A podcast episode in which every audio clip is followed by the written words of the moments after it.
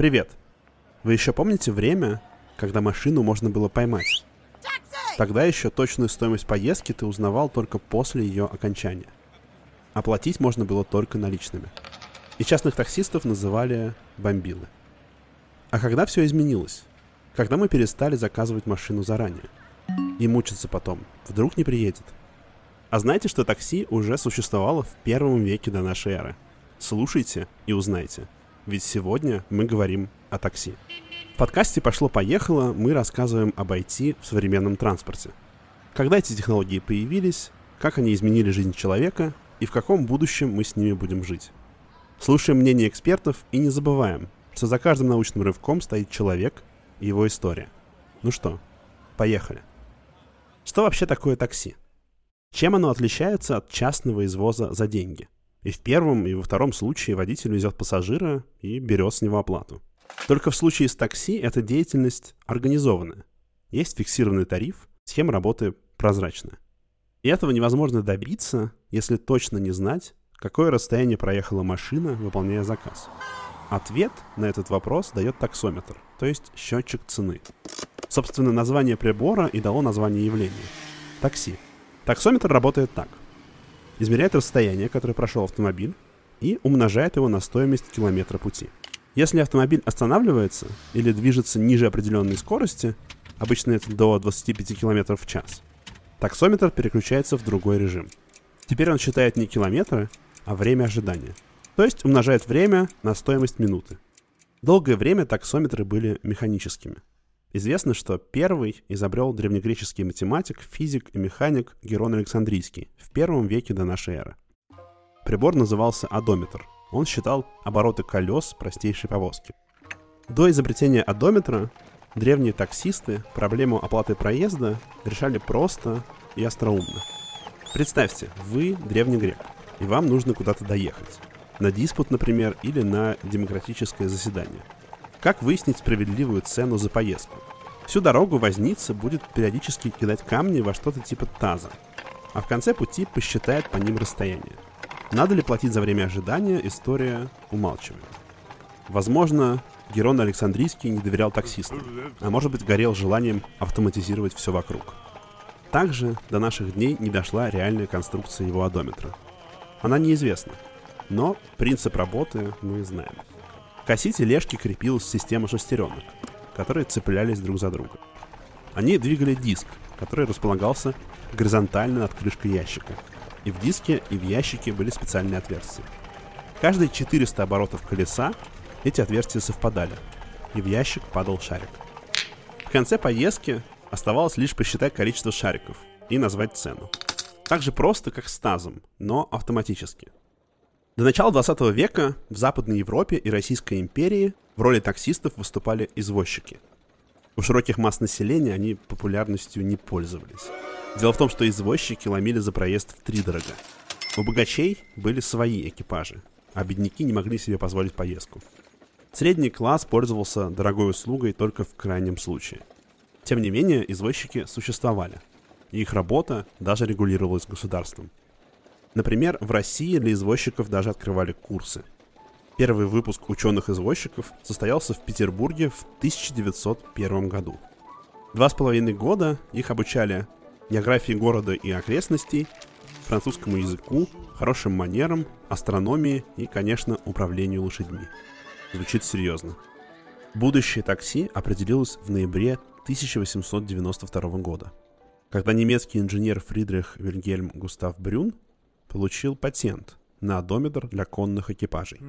Следующим шагом Брюна было превратить одометр в таксометр, то есть научить прибор считать цену поездки. Говорят, к изобретению таксометра инженера подтолкнула жена.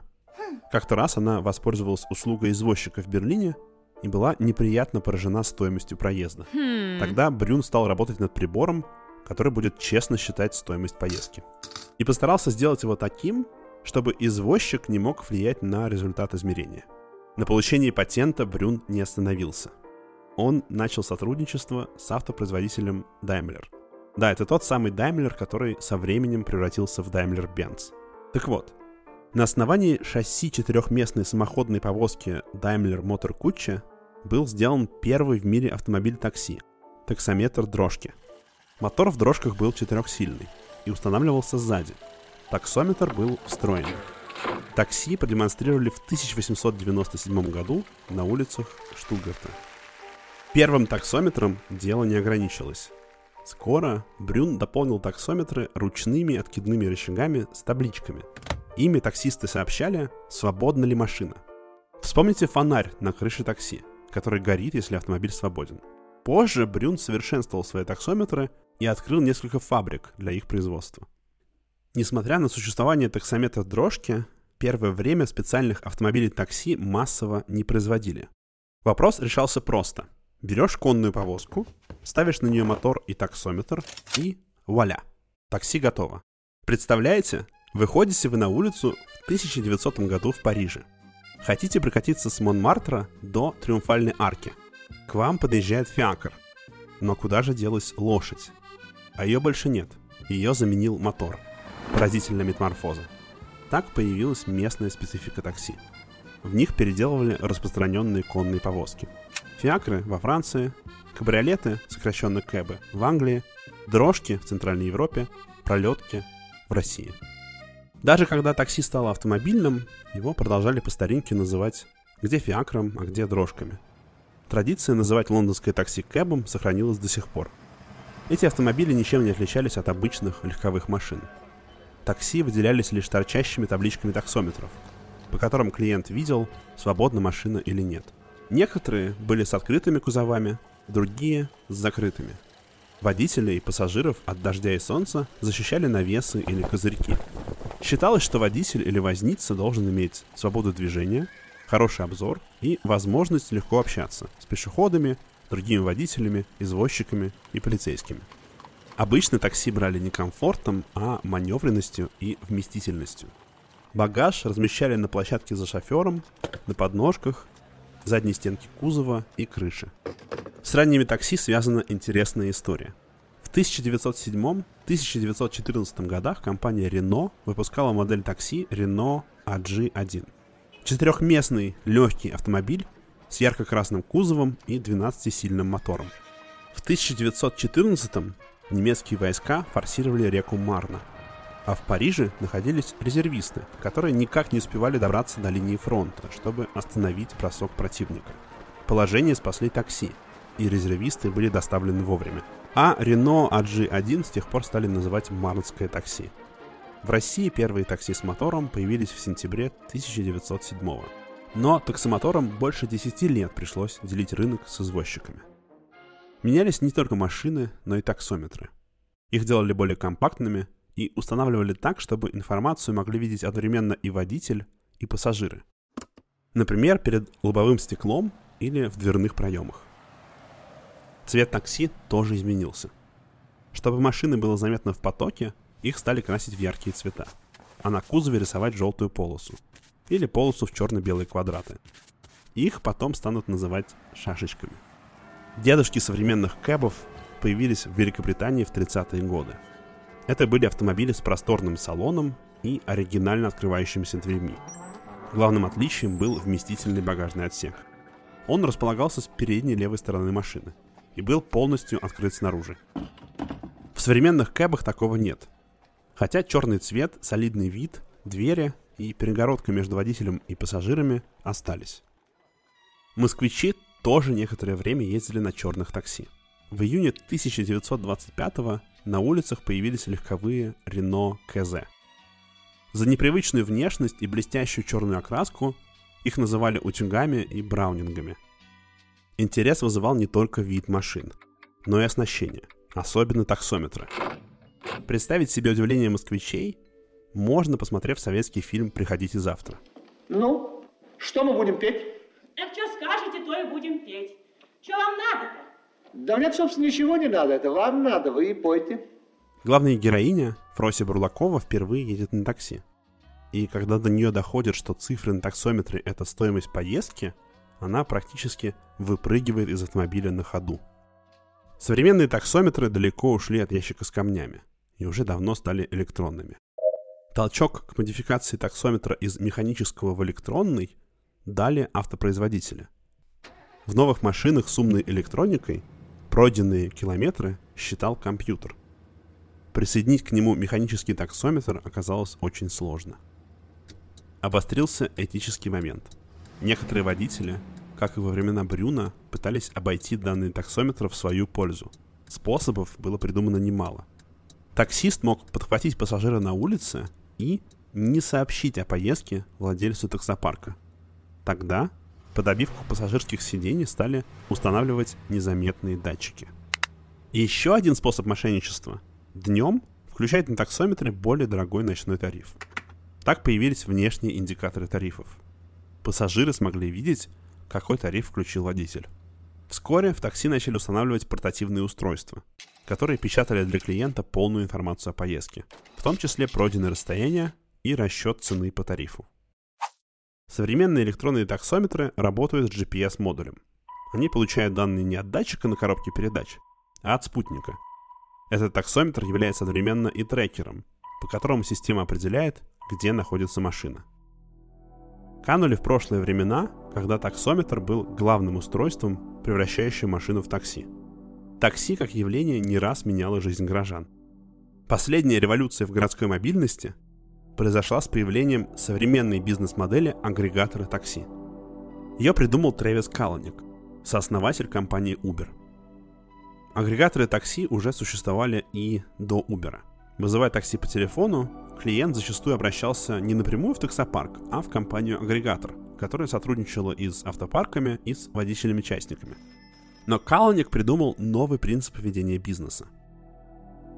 Всем привет, э, я Виталий Бедрев, я генеральный директор компании City Трейвис Каланик — это фаундер компании Uber. Его в итоге там, выгнали с поста, и, в общем, была довольно некрасивая история, и много, правда, там было ну, вещей, за которые, в общем, стоило задавать ему вопросы, мягко говоря. Тем не менее, бизнес-модель современного агрегатора такси возникла именно тогда, когда Тревис решил, что современные технологии, вот смартфоны и всевозможные оптимизации распределения заказов и ценообразования способны радикально повысить качество, эффективность транспортной отрасли. И запустил UberX, сделал такой сервис, которым пользуются миллионы людей с обеих сторон, да, и водителей, и пассажиров даже, не знаю, миллиард, наверное, слишком, наверное, миллиардов пассажиров все-таки нет, но, не знаю, миллионы точно есть, сотни, сотни миллионов точно есть. Технологии были готовы, да, смартфоны были, там, модели, алгоритмы, в принципе, несложно, ну, сложно, но понятно, как было придумать. Travis еще и создал бизнес-модель. Бизнес-модель быстрого роста, когда Uber внезапно появлялся в городах, и через год уже города не представляли, как можно жить без него. То есть это реально поменяло то, как люди перемещаются в городах. В свое время создатели метро поменяли, как люди перемещаются в городах. Я не побоюсь этого слова, что в создании современных агрегаторов, опять же, уже не только такси, но тогда еще только такси, это вот был первый шаг к тому, чтобы сделать штуку покруче, чем метро. В 2009 с приходом Uber на американский рынок звонки оператору превратились в вызов через приложение, а рации в такси заменили смартфоны. И в основе всех систем лежат сложные математические модели. На первый взгляд может показаться, что бизнес агрегаторов крутится вокруг клиентов.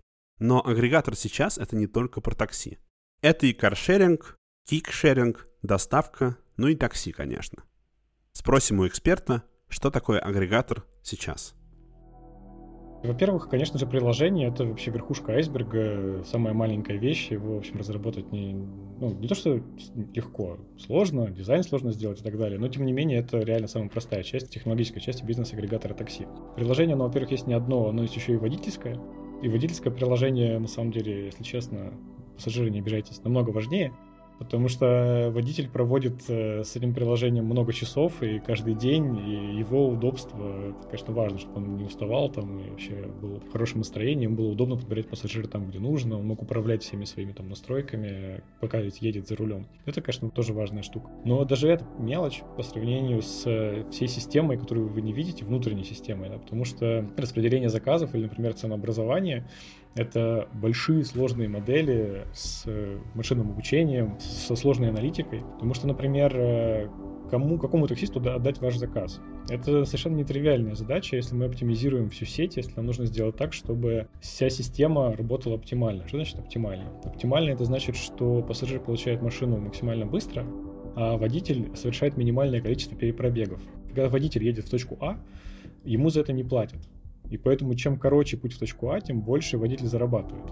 Ну, при этом понятно, что бензин и износ машины он при этом тратит свое собственное время. Поэтому важно оптимизировать, опять же, всю сеть, и это не всегда отдать заказ ближайшему таксисту. Тот таксист, который к вам ближайший, он, не знаю, там, на машине класса комфорт, а вы заказываете эконом. Мы могли бы его вам отдать, повысить вам класс, но мы знаем, потому что у нас есть предиктивные модели, мы знаем, что в это время в этом месте происходит, скорее всего, через минуту будет заказ комфорта, и тогда не нужно, ну, потому что его будет некому вывести. Соответственно, надо оставить эту машину свободной, дать вам машину, которая на 2 минуты дальше. Тем самым мы суммарное время всех э, лучше соптимизируем. Есть другие примеры, например, что вы едете, не знаю, из э, Строгинов в Выхино, а мы знаем, что этот водитель, который вот к вам ближайший, он в Выхино не поедет.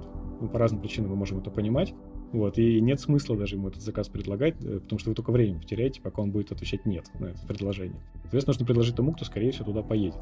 Есть другие примеры, то есть это, правда, сложные ну, не только машины обучения, там евристики всякие есть, э, но это сложные модели, и там толпа дата-сайентистов этим всем занимается. И большое количество сложного кода. Ценообразование еще более сложная история, наверное, ну или там такая же по сложности в целом. Потому что нам же нужно дать ровно такую цену, чтобы все уехали, а чтобы все, кто хочет по этой цене, могли уехать. Ситуация динамическая, э, она постоянно меняется, и нам не так-то просто предсказать, то есть если вот сейчас есть, не знаю, два открытых приложения вот в этом районе, там, и один открытый водитель, который, который готов принять заказ. Значит, нам нужно сделать такую цену, чтобы из двух открытых приложений заказал только один. И тогда 100% клиентов смогут уехать, 100% водителей будут утилизированы сделано. Какая это цена? За какую цену второй откажется? Э, причем как, какой из двух от поездки? Согласится ли водитель на такую цену? Может, она будет для него слишком низкая при этом? Может быть, через две минуты появится в этом районе больше водителей, и цену на самом деле повышать не нужно, нужно ее понижать, потому что водителей становится слишком много. Это зависит от состояния дорог, от пробок, от времени суток, от дня. Э, и эти модели тоже совершенно гигантские, над ними много работают, и мы их постоянно-постоянно улучшаем. Столько построили базовую модель ценообразования, у вас еще есть 10 лет впереди, чтобы ее докрутить до чего-то, ну, не идеального, идеально никогда не будет, но до чего-то достаточно хорошего. Еще большая штука, кстати, это маршрутизация, навигация и вообще геосервисы. Потому что очень важно, во-первых, подавать машину точно туда, куда вы заказали.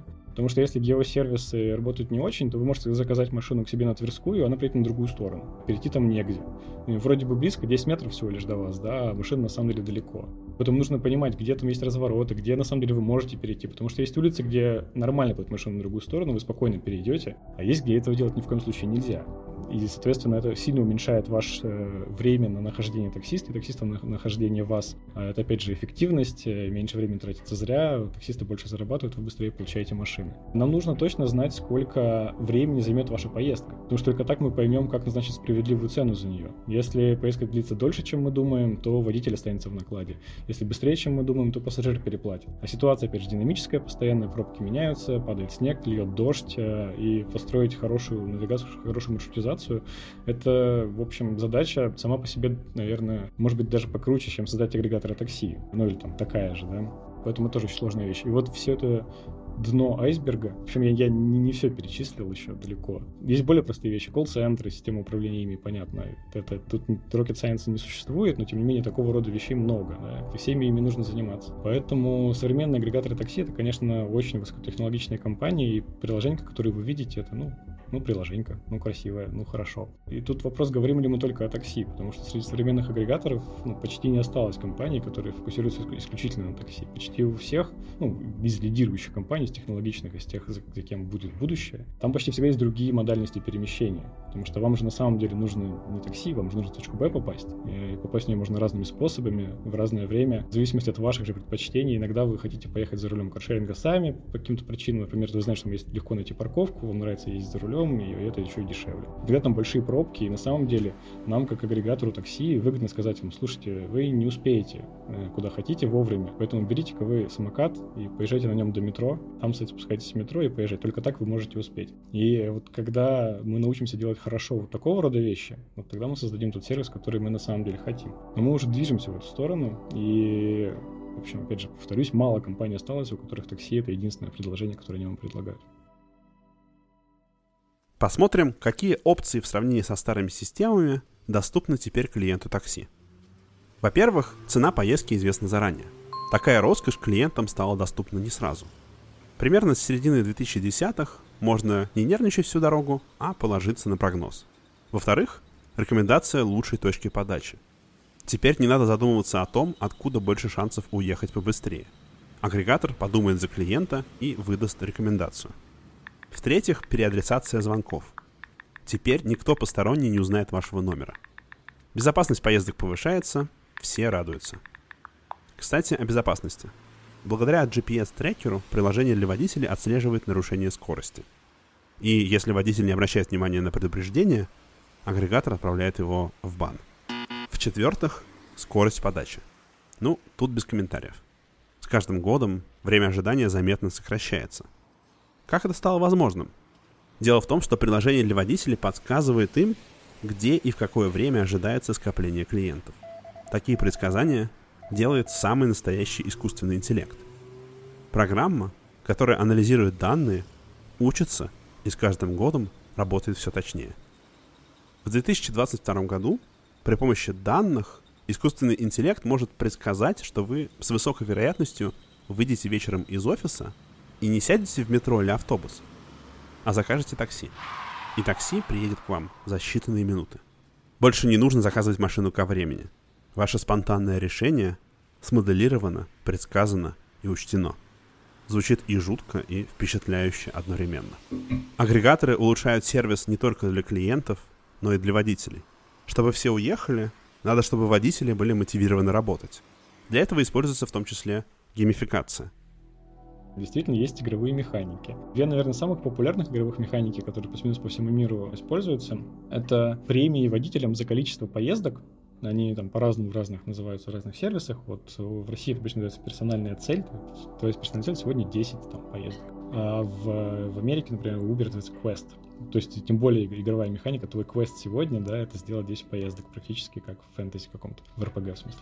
Это нужно для того, чтобы э, водителям было выгодно возить больше, да, понятно. То есть, э, если водитель в среднем делает там 7 поездок, мы понимаем, что он тратит на это 5 часов, наверное, он подрабатывает еще где-нибудь в другом месте, потому что вряд ли он только это его единственный э, источник дохода. Давайте поставим ему цель в 10 поездок, это дадим какую-нибудь премию, и, может быть, окажется, что он бросит другой источник дохода и будет с нами, когда столько с нами, у нас больше, то, что мы называем supply часов, да, supply hours, больше часов, открытых часов водителей на линии, и мы можем вывести больше пассажиров.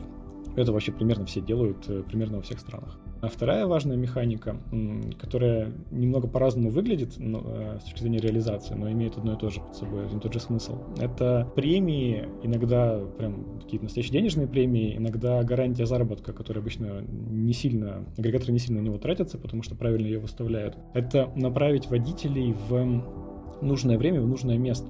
Потому что если водителям не подсказывать, где и когда лучше заработать, то они могут проснуться в 10, э, сесть за руль, увидеть, что мало заказов, такие, что вообще происходит. А, вот. А на самом деле нужно просыпаться не в 10, а в 7. Потому что в это время, там, начиная там, с 7.30, начинается пик, люди начинают ехать на работу. И нам выгодно, чтобы водитель в 7 был на линии. Пусть он лучше поспит в середине дня, там все равно мало заказов. Вот. Или там раньше уйдет, э, уйдет с линии вечером. Поэтому мы говорим э, водителям, например, следующие вещи. Дорогой друг, завтра в 8 утра в районе аэропорт будет много заказов. Поэтому, и дальше механика будет разная, вот у нас это выглядит следующим образом. Поэтому ты за любой заказ, сколько бы он ни стоил для пассажира, получишь не менее там 500 рублей. Вот, то есть если пассажир там заказывает заказ за 200, ты все равно получишь 500. Когда водители получают такие заказы, это самая выгодная штука, потому что они мало проезжают, заказ стоит 200, а получают так, как будто много проехали, э, получили 500.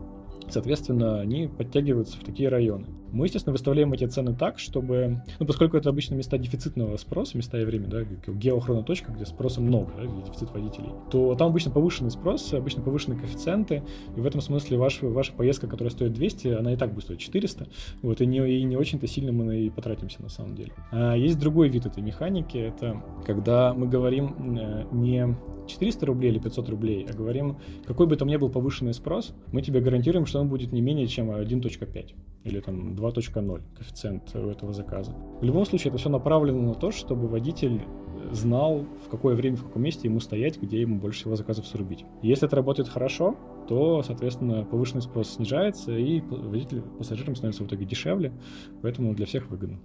Ну, да, есть еще, это два, два, два самых массовых примера. Есть другие, более долгосрочные. В этом особенно отличился, опять же, американский Uber. Они многие такие практики первыми придумывают, ну, как, собственно, агрегаторы такси. Ну, правда, это лифт придумал, но не знаю, в общем, это близко, неважно. И направлены такие долгосрочные истории. То есть, если ты ездишь с нами много, и там есть какие-то критерии, там рейтинг, нет жалоб пассажиров, много поездок, какие-то еще там могут быть вещи, то в пределе, например, там на самой верхней стадии этой, этой программы лояльности, скажем так, э, ты получаешь бесплатное обучение в колледж для детей своих что для США, конечно, вообще бомбическая совершенно ситуация. То есть ты там, человек из гетто не нашел никакую работу и работаешь водителем, вот, а твои дети пошли в колледж. Это вообще супер классно. Конечно же, это там получает 1% всех водителей, но и до этого там есть медицинские страховки, какие-то льготы всевозможные, это тоже там очень важно и болезненно. В России это все не настолько актуально. Мы сейчас думаем тоже про медицинские страховки. Э, вот это, кажется, интересная механика, и водителям, наверное, будет интересно. А пока это скорее ограничивается какими-то вещами типа не, скидок на топливо которые, конечно, не так хорошо работают, хотя тоже важно. Ну вот есть долгосрочные какие-то истории, да. В прошлом выпуске мы говорили про беспилотники. И здесь тоже не можем обойти эту тему. Ведь если водители массово исчезнут, это коснется и такси тоже. Возможно, скоро профессия, существовавшая веками, останется в прошлом. Никто больше не будет открывать перед вами дверь автомобиля, вести неожиданные разговоры и стоически терпеть плач ребенка все 40 минут в пробке. А что же будет? Я просыпаюсь, мне нужно попасть в офис к 9, у меня там встреча. А, сейчас что я делаю? Сейчас я открываю пробки сам, в другом приложении, смотрю, там, много ли пробок, и, соответственно, как-то сам выбираю, как я буду перемещаться. Представляете, просыпаетесь, и вам тут же ваш голосовой помощник из смартфона говорит, у тебя встреча в 9, э, я заказал тебе такси, ты успеешь, я знаю, что ты предпочитаешь сидеть на заднем сиденье и работать, вот, пожалуйста. Или э, у тебя встреча в 9, э, ты обычно ездишь на такси, но знаешь, сейчас ты не успеешь, поэтому я тебе рекомендую воспользоваться метро. Это хотелось бы достичь. Я помню 15 год, э, когда все активно говорили в нашей индустрии, что в 2020 году э, будет, как, ну, как минимум в США и Европе, а может даже и в России, будет массовое использование коммерческих беспилотников. Вот любой человек сможет заказать себе беспилотник, он приедет, его куда-то там привезет. Вот мы сейчас в 2022 году этого в полной мере нет нигде в мире. Есть разные эксперименты. Э, здесь Waymo впереди всех, у них там есть Фениксе прям хороший эксперимент в США, но тем не менее даже это все еще эксперимент, а вот а все остальные далеко позади. И в этом смысле, наверное, там, те же самые беспилотники теперь надо говорить про 30-й год, э, скорее чем, скорее, чем про 20-й. Поэтому я сейчас могу вам сказать, что когда это случится, но надо понимать риск всех этих прогнозов. Тем не менее, чтобы быть надежным, 30 году вообще 100%. Вот точно будет так, я, я в этом не сомневаюсь. А скорее всего все будет гораздо раньше, потому что все эти кусочки пазла сейчас на самом деле постепенно складываются.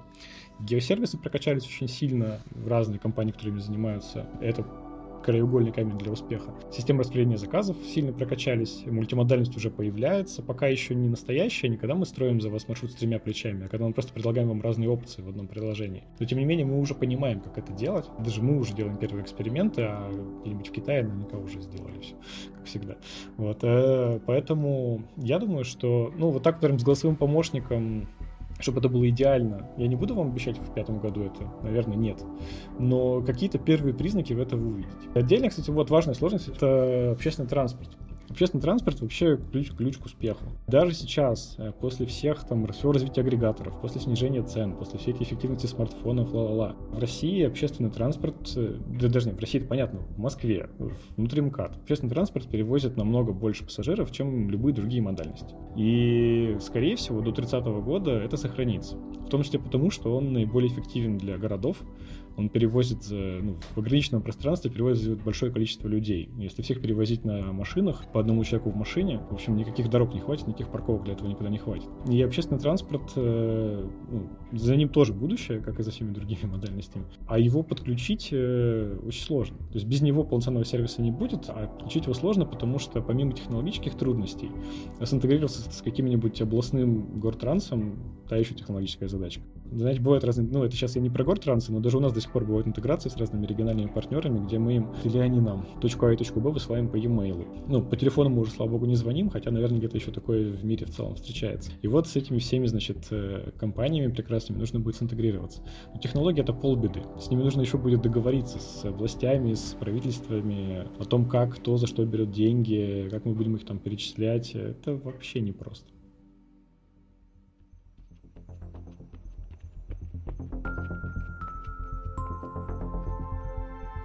Это был пятый выпуск подкаста «Пошло-поехало», созданный студией Толк совместно с Ситимобил. Слушайте нас во всех приложениях для подкастов. Мы будем рады вашим комментариям и оценкам. До встречи в следующем выпуске. Пошло-поехало.